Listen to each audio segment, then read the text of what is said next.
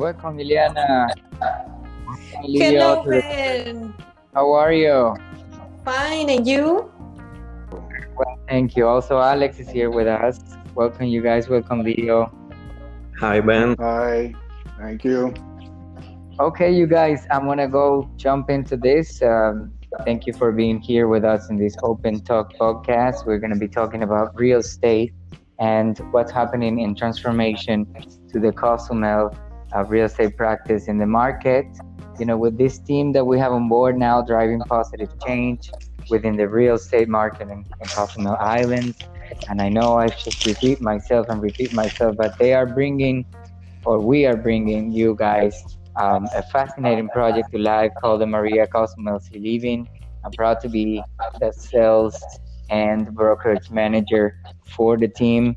And having you guys on board is also a blessing. So um, I'm going to go ahead and introduce the participants uh, so they are known to the audience. We have Ileana here. She's our office facilitator manager. She's basically our office guru, you know, the go-to person. Our chief of staff is we're the White House. Um, but Ileana, thank you for being with us today. Thank you so much for the invitation, Ben. Okay, Ileana, let's jump right into the question. And I know you also have some information to share with uh, the audience about the Maria. Um, so, but first, tell us, how did you feel after your first day of training in real estate when you joined the Maria Cozumel Sea Living team? How did you feel? What was the feeling getting home? Oh my God. Well, after that first class, I just realized that there was a completely new world of what I was living my complete hotelier life. So then I just thought that when I got home that day, like, oh my God, this is huge. I, I don't know if I can do this job. And then uh, just this is just too much information.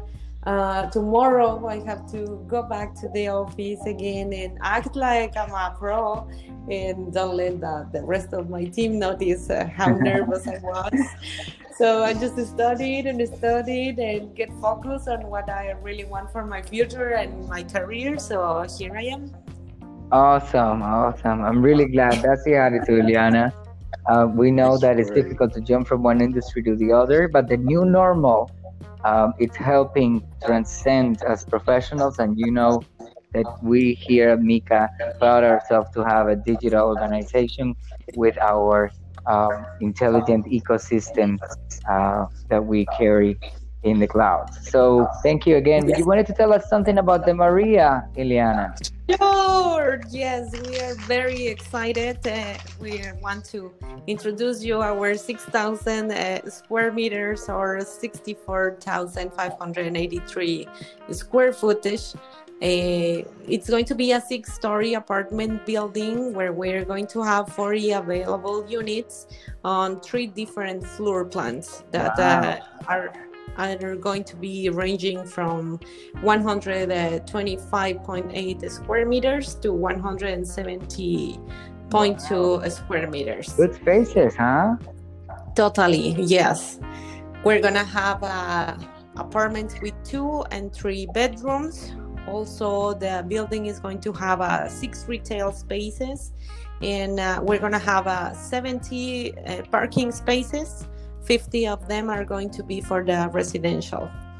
And also some outdoor amenities that we're going to have. It, mm-hmm. It's going to be a sun deck, a family wow. pool, uh, multiple green areas also a fabulous rooftop where we we're going to have uh, the sunset view with terrace grills we're going to have a lounge fire pits where you're going to spend a, a, very romantic night with your with your partner or the family also right right and uh, and a stargazer that it's going to be something unique here in the island just to to have the a night observatory to to see the the the stars. The stars chasers, right? Yes.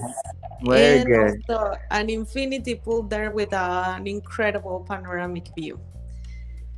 Nice. And uh, about the indoor amenities, also we're going to have a, an open gym. It's going to be like a CrossFit uh, style with an indoor-outdoor uh, style, and it's going to be connected with the pet park. We're going to be uh, pet-friendly totally. So that's why that's why we're going to have a pets closet. We're going to have a, a sports closet also a beach toys library, a game room, a marble. So I'm gonna be able to bring my perrijo there. Yes, please bring it to, to bring it with us. Okay, well, cool. That's uh, most the most important things that I want to share with you about the the amazing. Well, that, that's Maria good information. Thanks for telling us about the amenities. It sounds like a really cool place, and it is actually fascinating um, yeah. amenities to have in a community that is going to be supporting itself with eco technology. So thank you, Ileana, for sharing with us. Alex. Thank you, Ben. Alex, are you there with us? Alex is our foreign facilitator. He's our foreign faci- affairs facilitator. So basically, he handles our, our foreign affairs. Um, Alex is joining the team from an international background and the specialty also in other kinds of sales. Uh, however, he's new to the industry as well and to the team. And we, you know, we basically have questions for you, Alex. You know, at least one of those questions that will just move your mind first, and then some information you have for us about the Maria. Am I correct?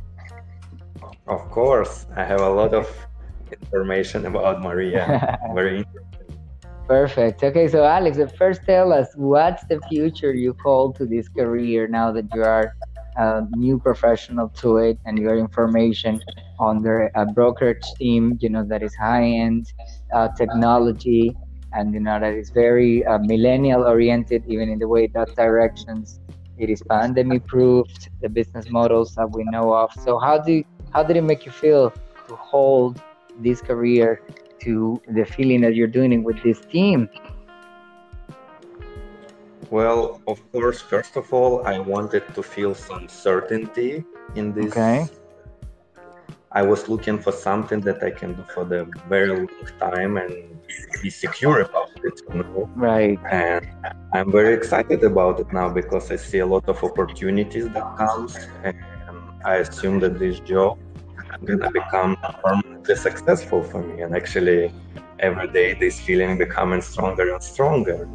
Awesome. And of course, uh, as you as you mentioned, the team. Of course, I feel support of the team. I felt from the day one that they give me a lot of um, trust credit in my hands. Awesome. That's great feeling you cannot be by yourself in this business in this business. Team is very important very important. That's really true. I completely agree with you on that one. Thank you alex for sharing that with us. And now tell us a little bit about the unit styles. You had some information for us? Yeah sure. So the maria cosmos living project can offer two types of units. Uh, first first one it's a very cozy apartment 125 square meters or 1354 square feet with two bedroom two bathrooms uh, lock-off distribution which is very important for investors especially laundry room and we have also very spacious apartment with three bedrooms and three bathrooms 138 square meters or 1490 square feet also with local distribution. All of both of the unit types have a beautiful terraces with the amazing ocean view. Uh, the finishes in apartments are amazing. We're using materials such as Arctic marble or tzalam wood. So it's a local wood from Yucatan area, so it's very adopted to the local weather, you know. Right, right totally understand. Very good, very good. Sounds like two interesting models of two bedrooms and three bedrooms, and a lot of space to share. But tell us, Alex, how much does it range the pricing in these units at, at the Maria? How much are they going for? Uh, so, price range we're talking about uh, starting point 170,000 and up to 306,000 US dollars. The price depends on the floor of apartment and of course the type of the unit. Perfect. Okay, that's very clear. Thank you very much, Alex, for joining us and sharing My that pleasure. info with us. Do we also have in the call a special guest coming directly from Miami? Uh, this Yes, guest uh, is Leo, and Leo is Hi. a successful story. Thanks, Leo, for coming uh, all the way from Miami to visit us and share with us a little bit of your experience in this space. Um, but we want to ask you, Leo, how did it feel when you joined this career and you discovered the potential of capital within these real estate careers for the new generations to hear? How how did it feel for your life? How did it transform it? Well, I can say that it made a drastic change on my life entirely. When I started on this career, I was actually working on the um, hotel business, and I was actually a sales representative for the hotel. And uh, but I always saw the potential on on the market of real estate. The reason why is because people always need a place to live. People always create a family. Even whatever way you want to create a family, you always create a family. You need a place to live.